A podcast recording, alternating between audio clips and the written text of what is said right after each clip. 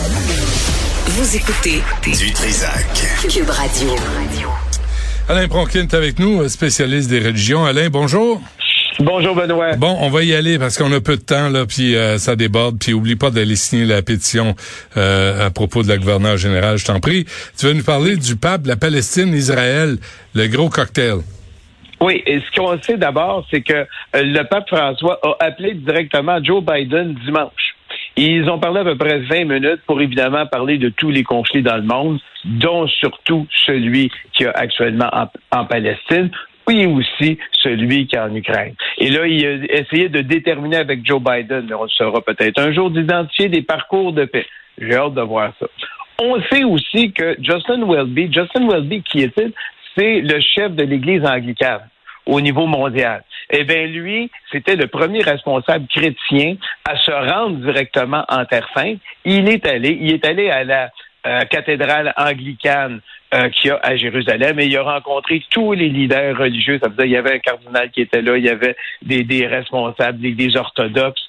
Il les a tous rencontrés, puis on dit il faut essayer de faire quelque chose, il faut demander, et lui, il va avec ça, un cessez-le-feu, puis essayer de désamorcer la violence. Comme j'ai toujours désamorcé la violence, mettre un cessez-le-feu, mais est-ce qu'on s'est occupé de la Palestine et d'Israël et des relations dans les 10 ou les 15 dernières années? Les leaders religieux arrivent et disent, ben écoute, il faut faire un cessez-le-feu, mais qu'ont-ils fait depuis toutes ces années-là? Ben oui. Et, et on se souviendra que Welby, euh, l'Église anglicane, c'est eux qui détiennent, bon, qui sont propriétaires d'une certaine façon de l'hôpital de Gaza qui a euh, reçu la fameuse bombe.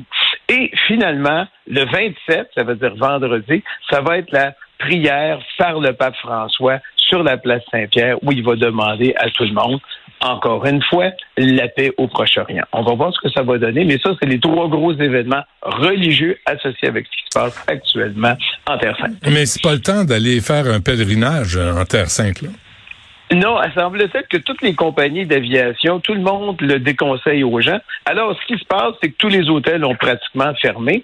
Euh, juste pour donner une idée à nos auditeurs, le tourisme religieux en Israël, c'est 4 des emplois d'Israël. Hmm. C'est 2,6% du produit intérieur brut.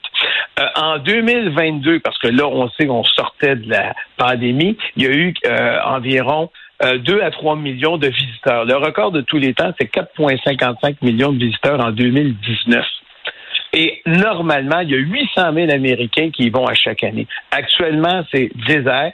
Euh, les sites sont quand même ouverts, mais il n'y a plus de touristes. Et tout le monde dit, n'y allez pas. Même les, les, les, les groupes de religieux qui sont présents sur Isra- en Israël disent, s'il vous plaît, ne venez pas chez nous. C'est vraiment pas le temps. Mais euh, tout est au, à zéro et les gens disent, on sait très bien qu'on va avoir aucune compensation financière de la part des autorités. Ça, c'est une autre certitude. Euh, pour revenir ici, là, à Boisbriand, il n'y a pas juste des voleurs de voitures, il y a aussi la communauté assidique qui fait du trouble la- avec la ville de Boisbriand. Ben, c'est qu'ils con- ils contestent les taux de taxation. Parce qu'on dit, écoutez, on a des écoles juives, euh, une école juive assidique à Boisbriand, et on ne veut pas payer de taxes foncières. Alors, euh, évidemment, en cours, euh, les tribunaux administratifs ont donné raison à la ville, la Cour supérieure a donné tort à la ville, et finalement, la Cour d'appel vient de rendre son, jugement et elle donne raison à la communauté assidique en disant l'exemption fiscale pour les institutions religieuses doit être interprétée et appliquée deux points, de façon large, libérale, fluide et contextuelle, plutôt que de façon pointilleuse ou stricte. Donc, à partir de ça, on dit, et la communauté disait, ben écoutez, dans nos écoles, c'est de l'enseignement religieux, mais l'enseignement de toutes les autres matières, ça dire des choses comme la langue, les mathématiques, ben ça, ça se fait à la maison. Et la Cour d'appel a donné raison. On parle d'un manque à gagner pour la ville d'environ 90 000 par année euh, de taxes euh, que la ville de Beaubriand ne percevra pas suite à ce jugement-là. Et le litige a commencé, Benoît, en 2018. On est en 2023, cinq ans plus tard.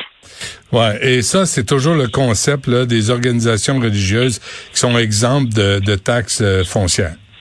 Voilà. Et c'est ce principe-là. Donc, il, mais il paye de la taxe euh, sur les maisons où il réside. Ça, ça c'est clair. Ben, J'espère bien. euh, J'espère. Oui, ça, ça, il paye. Mais il paye pas pour, pour ça, là, pour les, les, les écoles. OK. Euh, une dernière, Alain, aujourd'hui.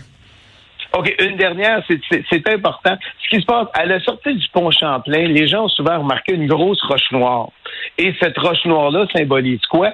Symbolise les milliers de morts qu'il y a eu dans la communauté irlandaise quand ils sont venus d'Irlande et qu'ils sont venus au Canada dans les années 1847. On parle de 6 000 morts. Et on avait mis cette pierre-là. Et tout le monde disait, ben, on met une pierre à la sortie du pont euh, Victoria. Ça n'a pas de conséquences. Et c'est une communauté qui a été durement touchée, la communauté irlandaise. Et là, on a décidé, l'Église anglicane va donner un bout de terrain. Hydro-Québec va donner un bout de terrain. La Ville de Montréal va essayer d'accommoder tout le monde en donnant, pas peut-être pas en donnant, mais en prêtant un terrain pour qu'on puisse mettre cette pierre-là qui représente les 6 000 morts de 1847 euh, dans un endroit beaucoup plus convenable autour du pont Victoria. Rappelons qu'à cette époque-là, 1847, la Montréal, c'est peut-être 60 000 de population et c'est monté en 20 ans à au-delà de 100 000. Et la communauté irlandaise a été un apport majeur à cette augmentation de population et un apport majeur à la culture montréalaise. Il faut mhm. jamais l'oublier. Alors mhm. moi, je dis félicitations pour ces gens-là qui ont décidé d'honorer la mémoire de 6000 personnes qui sont mortes du typhus et de la communauté. Il n'y avait pas juste des Irlandais, je suis d'accord mais il faut le souligner, puis on oublie trop rapidement euh, ces symboles-là. Rappelons juste que le pont Victoria il a été construit après, en 1850 Donc, pour moi, c'est important au niveau de notre culture, que l'on n'oublie pas notre culture et qu'enfin, cette roche-là, tout le monde n'est jamais capable de lire ce qui est écrit dessus parce qu'ils sortent du pont Victoria puis ils vont trop vite de pouvoir savoir qu'est-ce qu'il y a là-dessus. Très bien. Alain Pronkin, merci. À la semaine prochaine. Merci. Bonne journée, Benoît. Salut.